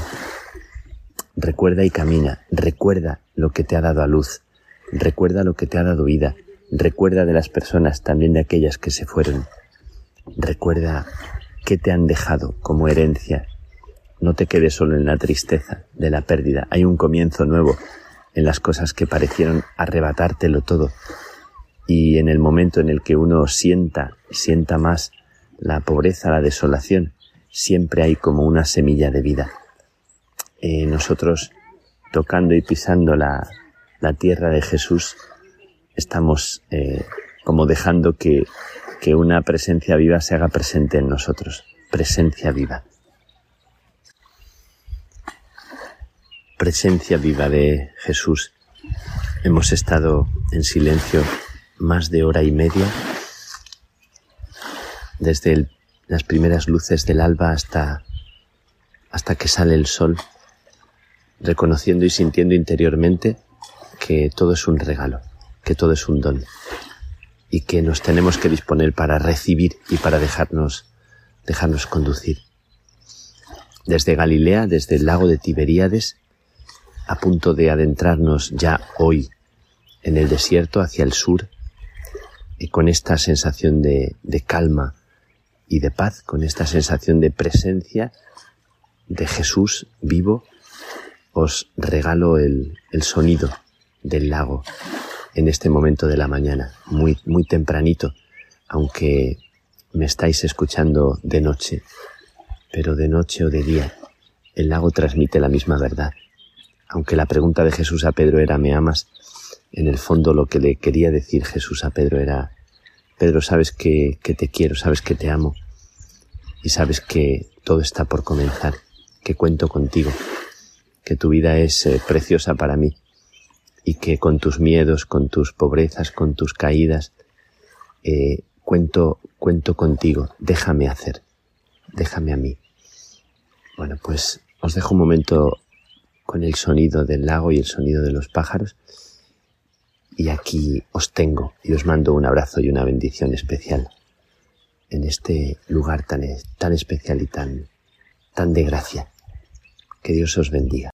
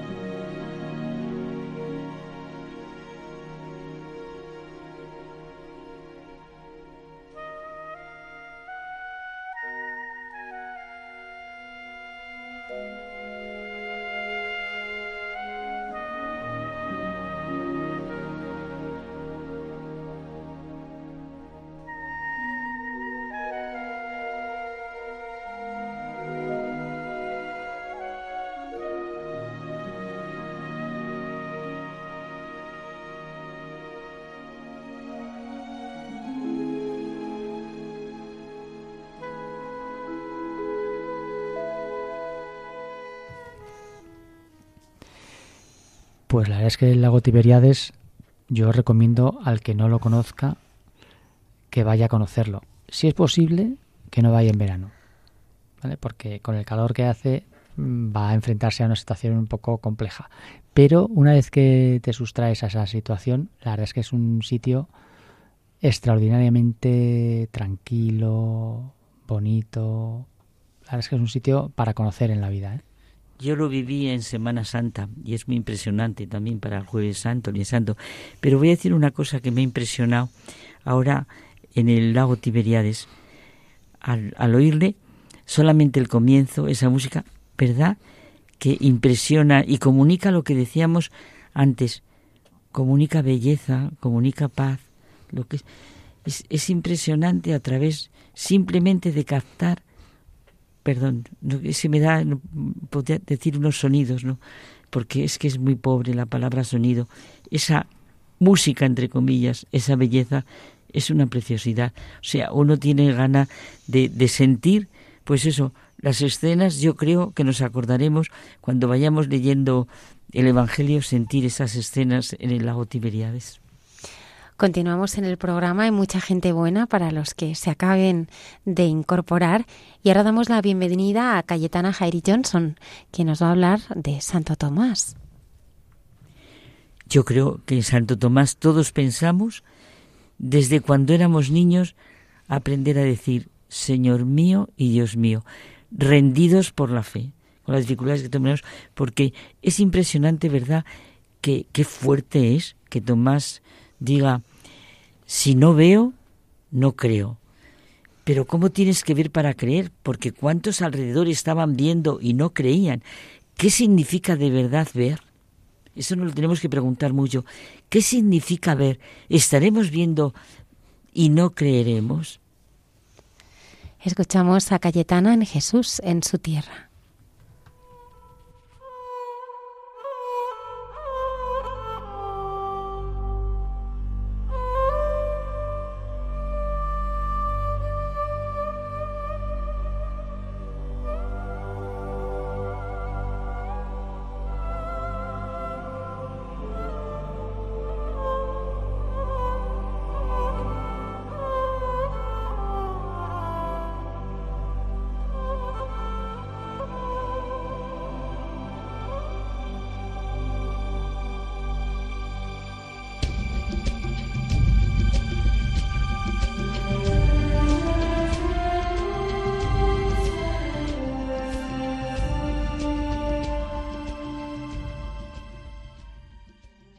Buenas noches de paz y bien, queridos amigos de esta sección llamada Jesús en su tierra de Radio María.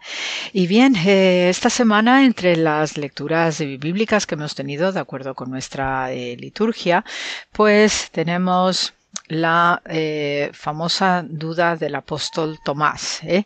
Entonces eh, voy a comentaros pues cómo se interpreta al apóstol Tomás en la tradición cristiana oriental porque tiene pues eh, cierta sustancia y ayuda a entender también diversos aspectos de cómo se va a ir expandiendo el cristianismo en la parte asiática especialmente hacia el oriente. Eh, tenemos según la tradición cristiana ortodoxa que el apóstol Tomás pues forma parte de los santos doce apóstoles del Salvador y se le celebra el 6 de octubre y el 30 de junio en eh, el cristianismo oriental. Eh, según eh, nos narra, no nos cuenta la tradición ortodoxa oriental, tenemos que el apóstol Tomás nació en la ciudad galilea de Pansada y era también un pescador. Y entonces pues lo mismo que otros apóstoles de la zona del mar de Galilea, pues una vez que oyó la fabulosa expresión y la predicación de Jesús de Nazaret, pues decide abandonarlo todo y seguir al maestro de la Galilea. Entonces, de acuerdo con eh, la escritura, la Sagrada Escritura, pues vemos y lo tenemos estos días a propósito de lo que ha sido pues todo este momento de la Semana Santa y la Pascua, como pues eh, cuando Jesús se presenta ante sus discípulos eh, y después de la resurrección, pues ahí es donde tenemos según el Evangelio de Juan, de Juan, perdón, donde eh, pues eh, se presenta esta duda de eh, el apóstol Tomás. Y entonces para solucionar esta duda pues precisamente hay que tocar. Y precisamente el apóstol Tomás pues va a tocar las heridas en la, de los clavos y del costado del propio Jesús de Nazaret. Entonces a partir de allí pues va a creer. Según este episodio y también según la tradición cristiana cristiana oriental, pues eh, tienen además eh, una preferencia por representar desde el punto de vista iconográfico la duda de Santo Tomás y esto también pues hace que eh, de, por lo menos desde una forma aparente pues se cree una cierta de inquietud alrededor de la figura del apóstol Tomás que luego se va a solucionar de una manera digamos afortunada gracias a la expansión y la predicación que hace el propio Tomás hacia eh, Asia fundando comunidades eh, cristianas. Entonces, dentro de lo que es este ambiente cristiano oriental, pues el hecho de tener a este apóstol Tomás eh, dubitativo y a veces pusilánime en la fe, pues esto hace que también sirva para dar una energía eh, adicional a las comunidades cristianas de eh, Mesopotamia, de Partia, de Etiopía y llegando hasta la India. Entonces también hay una tradición cristiana oriental que sostiene que incluso este apóstol Tomás llegó a bautizar a los reyes magos ni más ni menos. ¿eh? Que ya sabéis que hay esa tradición antiquísima que los sitúa como oriundos de Persia y así también no van a aparecer representados como persas en los sarcófagos paleocristianos, ¿no? con temáticas relacionadas eh, acerca del nacimiento de Jesús en Belén, más los o haciendo la conexión oportuna con elementos de redención y de resurrección.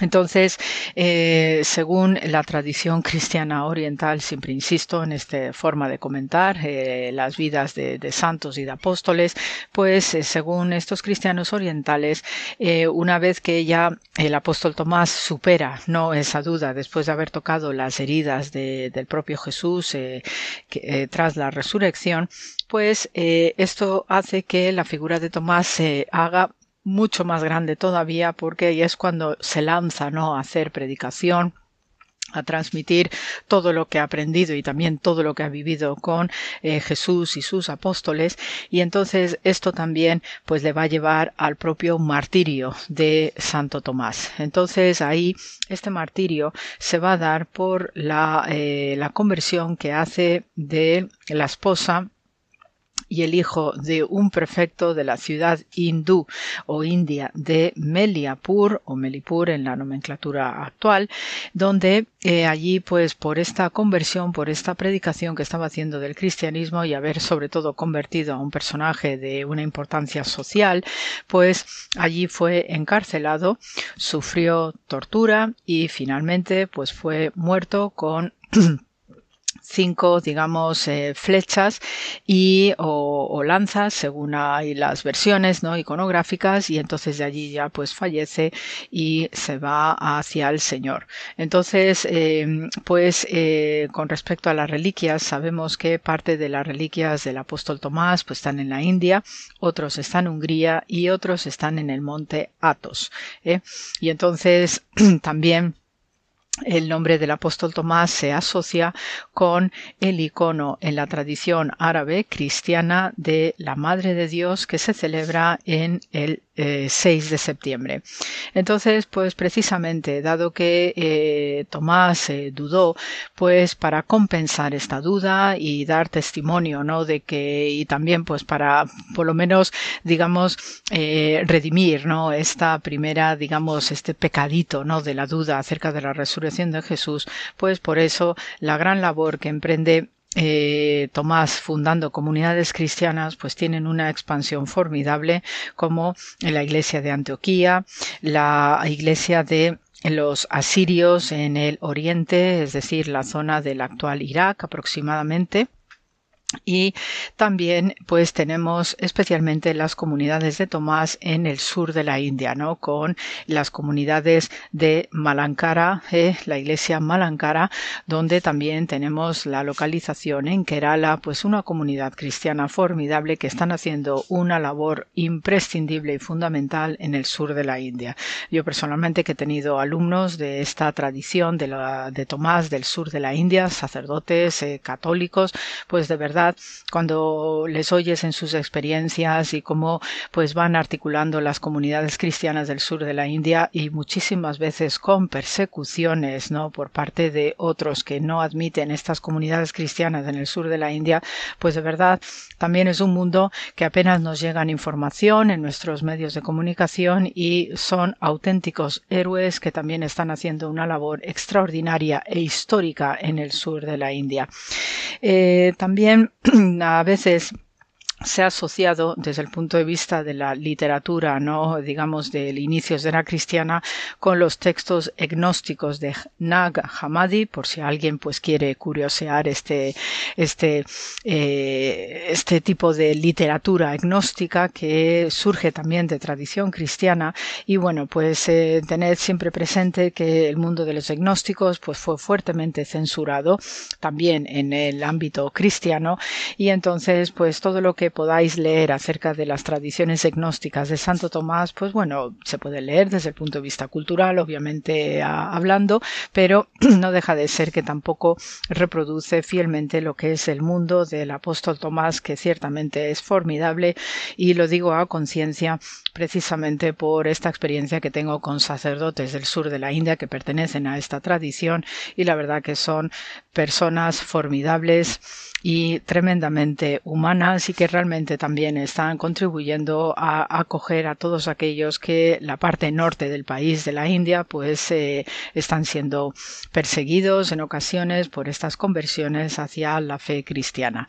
Entonces, bueno, pues eh, así el programa de hoy para daros este pequeño apunte acerca de lo que es esta figura extraordinaria de Tomás que aún dentro de la duda supo estar a la altura de las circunstancias y realizó una labor titánica de expansión del cristianismo, dando testimonio y fe de lo que es la figura rotunda de Jesús de Nazaret y por ello pues se os manda muchísimo amor como siempre y hasta la semana que viene.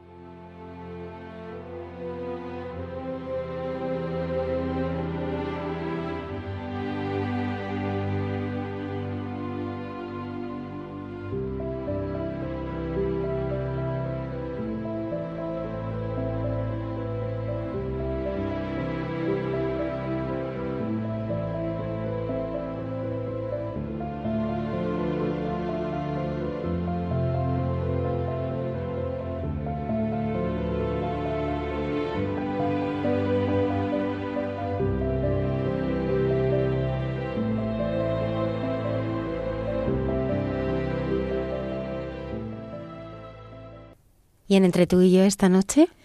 Pues mira, Almudena, aquí en Hay mucha gente buena. ¿Qué te parece lo que tú has hecho en la presentación? Pero verdad que es logiquísimo y naturalísimo hablar de lo que es un verdadero mensajero. Sí. Bueno, Carmen, eh, sin parapetarnos, hablamos de San Pablo. Ah, claro. Ni más ni menos. Claro, si se dice un verdadero mensajero. Ni más ni menos, ¿eh?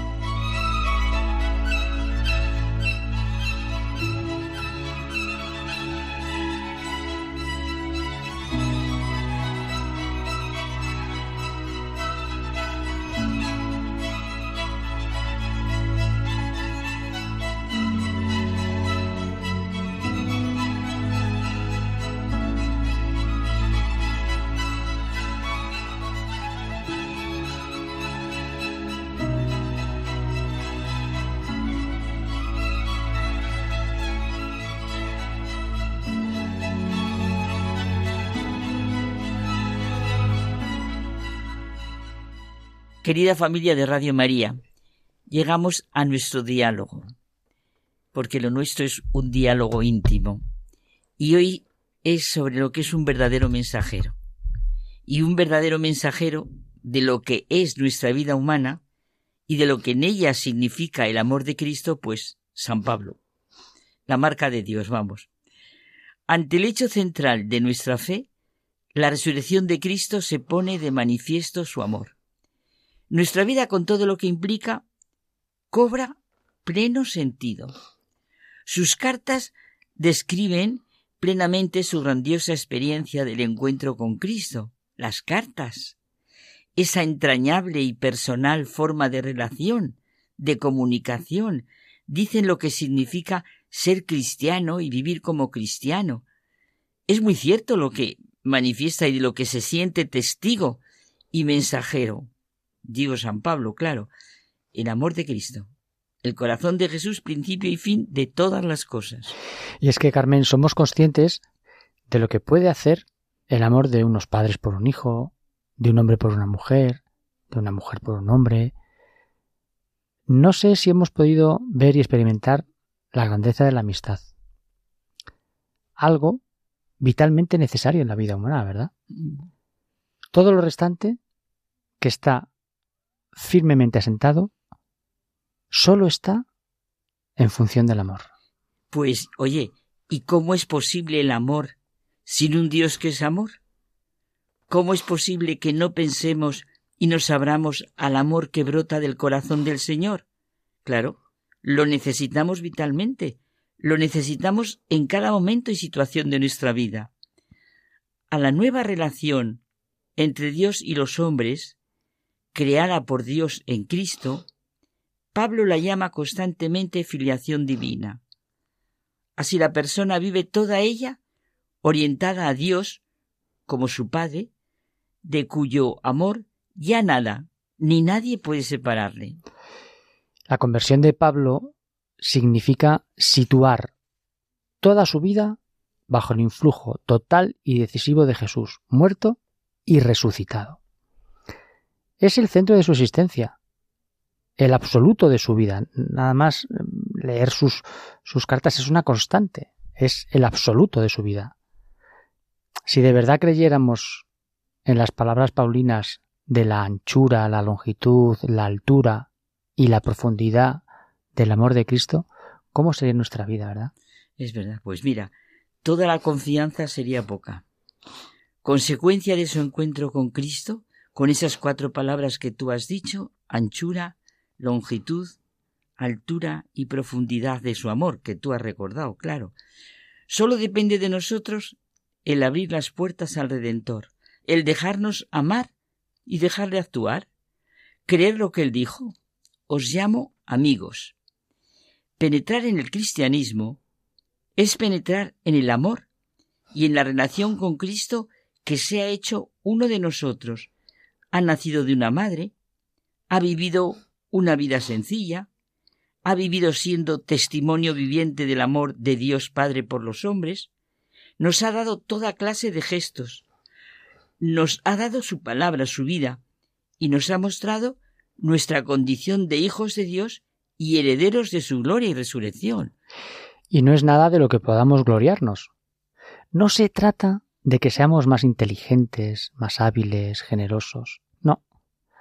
Se trata de dar una nueva orientación a la vida. La vida nueva de la que se nos habla nada tiene de mágico, no se eleva a esferas superiores, es sencillamente un encuentro y como consecuencia de ello, la conversión, un renacer de nuevo. Es que todo esto es constantemente sentimos el verdadero mensajero que es San Pablo. La verdad se ve de improviso en el hecho más sencillo, en la relación más corriente, en una palabra que llega adentro, en una circunstancia alegre o dura, en una invitación a algo que me abre horizonte, en una conversación, en un día de gozo en plena naturaleza, en una voz que conmueve, en la aceptación del dolor, en la manera de vivir y morir los que son verdaderos mensajeros y testigos suyos. Y el corazón siente algo nuevo, algo excepcional. Y hay algo en el interior que nos grita, ¿qué es esto? ¿Quién produce esto? ¿Qué hace este para vivir en la situación que tiene con esa alegría sincera? ¿Cómo puede esta persona enfocar esto aquello, vivir esta situación tan difícil? Y esto, claro, ¿qué propuesta me está haciendo a mí? Esta dificultad, este dolor, ¿qué puede significar en mi vida? ¿Qué necesidad tan fuerte experimento de la que parece empiezo a atisbar algo? Pues sí, penetrar en una experiencia así viene a ser la entrada en un mundo nuevo, un mundo nuevo, una vida nueva de amor, comunidad, relación. Sí, primero es el amor de Dios y yo soy después. Y lo sabemos, el verdadero amor no consiste en que yo ame a Dios, sino en que Dios nos amó primero. Y el ser cristiano significa penetrar más y más en este mundo de nuestra relación con Dios. Abrazar la fe, pues no consiste en contemplar de lejos a Jesús, sino hacer como Pablo, acercarnos a Él, como si estuviera en la otra ribera, ni consiste tampoco en reflexionar sobre Él, persuadirnos de manera más o menos teórica y racional de su existencia, no. Hay que abrirse al convencimiento de su realidad, de su amor, sentir que junto a Él todos los pasos tienen un sentido. Y es que, Carmen, si no es así, es como si tuviéramos las piezas del ajedrez y no tuviéramos un tablero. Ah, amigo, pero de pronto, cuando encontramos el tablero, todas las fichas van encajando y cada una tiene su movimiento y su función. Claro, no es cierto que lo realmente importante de mi vida es que pueda llamar a Dios Padre, que Él me mira, que Él me ama, como tú decías, del tablero, que aunque no sea consciente, Él sigue cada uno de mis pasos. Y esto no depende de mí, no por mis fuerzas, sino porque su espíritu, el espíritu de Cristo, me capacita para ello. Cuando se produce ese encuentro, ¿qué camino recorremos tan coherente, tan pleno de sentido? creación, encarnación, vida de Jesucristo, pasión y muerte, resurrección y ascensión, venida del Espíritu, Dios en su intimidad, en sí mismo, Trinidad, y en nosotros, paternidad, filiación, espíritu de amor, y todo esto expresado en el corazón de Jesús, como tú decías, anchura, longitud, altura y profundidad. Vaya misión en la vida que tenemos, José Manuel. Ser mensajeros y testigos de la anchura, longitud, altura, profundidad de este amor. Vaya evangelio. Y recordamos las palabras de San Juan Pablo II. No puede haber auténtica evangelización sin la proclamación explícita de que Jesús es el Señor y sin que exista un primado de la proclamación de Jesucristo en cualquier actividad de evangelización. Carmen, ser mensajeros, evangelizar, es tarea de cada uno de los que nos sentimos en la familia de la Iglesia. Somos un pueblo que peregrina hacia Dios, nos dice el Papa Francisco en la encíclica La alegría del Evangelio. Cierto que es un misterio que Dios haya querido crearnos así, redimirnos así, que estemos llamados a esta vocación y este destino. Es un misterio. Es un misterio. Y qué maravilla, ¿verdad? Que estamos, como decíamos antes, en el 2023 y que verdaderamente Pablo siga siendo un verdadero mensajero y lo oímos como si fuera ahora, ahora mismo presente lo que nos está comunicando. El hecho es que todo tiene su fundamento último en la libre y gratuita iniciativa de Dios por medio de la resurrección de Jesús, el amor se ha revelado más fuerte que la muerte, más fuerte que el mal, dice Benedicto XVI. El amor lo ha hecho descender y al mismo tiempo es la fuerza con la que él asciende, la fuerza por medio de la cual nos lleva consigo.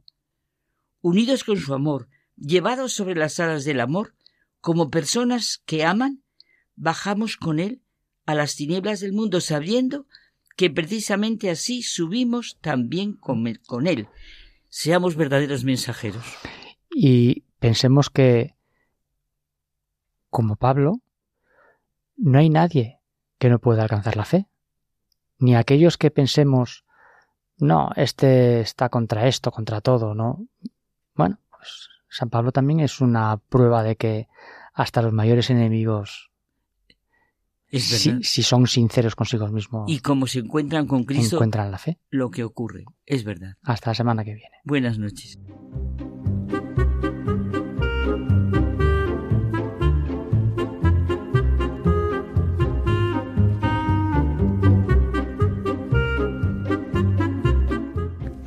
Nos tenemos que despedir hasta el próximo programa.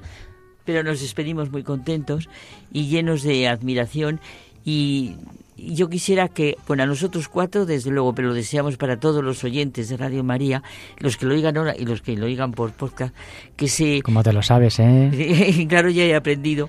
Pues que se nos abra los ojos del corazón a lo largo de todas las personas que hemos ido oyendo, con Sonsoles, con el padre Márquez, con Cayetana, bueno, con nosotros, pues que se abra el corazón para decir de verdad y saber ver la realidad y decir, pero admiraos, Señor mío y Dios mío. Claro, y ya enganchando con lo que tú dices de Señor mío y Dios mío de Tomás, pues a mí siempre me ha llamado la atención de ese, de ese Evangelio cuando el Señor dice eh, Bienaventurados aquellos que creen sin ver, que somos nosotros. O sea que yo me quedo con eso. Le damos también las gracias a Juan Manuel González que nos ha estado acompañando desde el control de sonido. Ya saben nuestros oyentes que pueden contactar con nosotros en una dirección de correo electrónico de mucha gente buena y descargarse nuestros programas en el podcast de Radio María. Muchas gracias por habernos acompañado. Estaremos aquí el próximo viernes, puntuales a nuestra cita.